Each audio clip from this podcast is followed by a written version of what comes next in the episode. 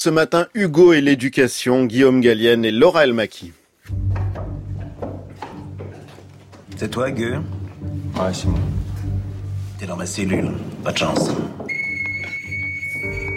C'est dans le roman Claude Gueux que l'on peut lire l'un des plus beaux plaidoyers d'Hugo pour l'éducation et contre la peine de mort.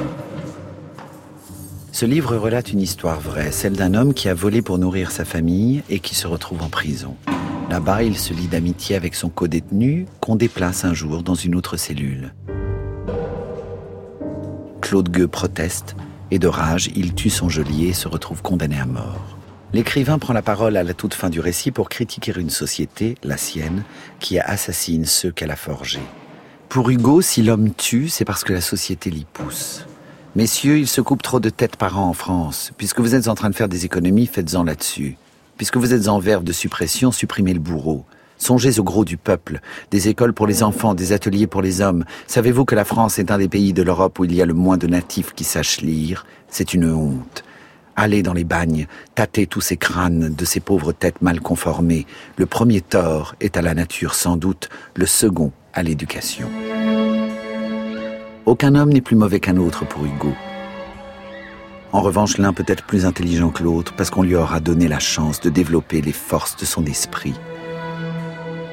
Le roman est publié en 1834, mais déjà l'on voit poindre le futur engagement républicain d'Hugo. Élu en 1848 à l'Assemblée constituante sur la liste des conservateurs, il va successivement se prononcer contre la peine de mort et contre la misère, creusant à chaque fois davantage la rupture avec son propre camp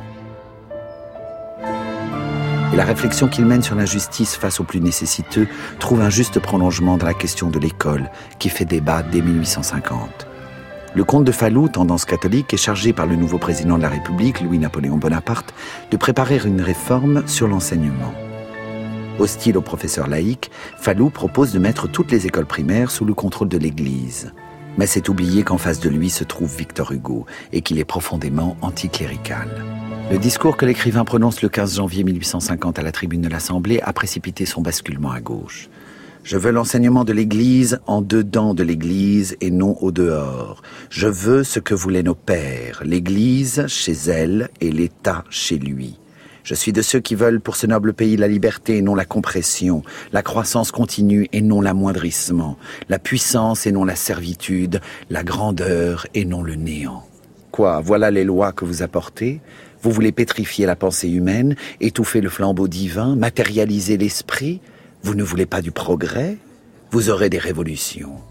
Aux hommes assez insensés pour dire l'humanité ne marchera pas, Dieu répond par la terre qui tremble. Le discours fait sensation, mais la loi est finalement votée. Le combat de Victor Hugo pour une école gratuite, obligatoire et laïque va continuer. Et l'écrivain garde toujours la conviction que l'éducation peut sauver les hommes. Hugo Tala médecin prescrit une bonne dose de livres pour remédier à la maladie de l'exclusion. Il faut replacer l'homme dans le cœur, il faut replacer l'homme dans le cerveau. Le cerveau, voilà le souverain qu'il faut restaurer. La question sociale veut aujourd'hui plus que jamais être tournée du côté de la dignité humaine. Montrer à l'homme le but humain, améliorer l'intelligence d'abord, l'animal ensuite, dédaigner la chair tant qu'on méprisera la pensée et donner sur sa propre chair l'exemple. Tel est le devoir actuel, immédiat, urgent des écrivains.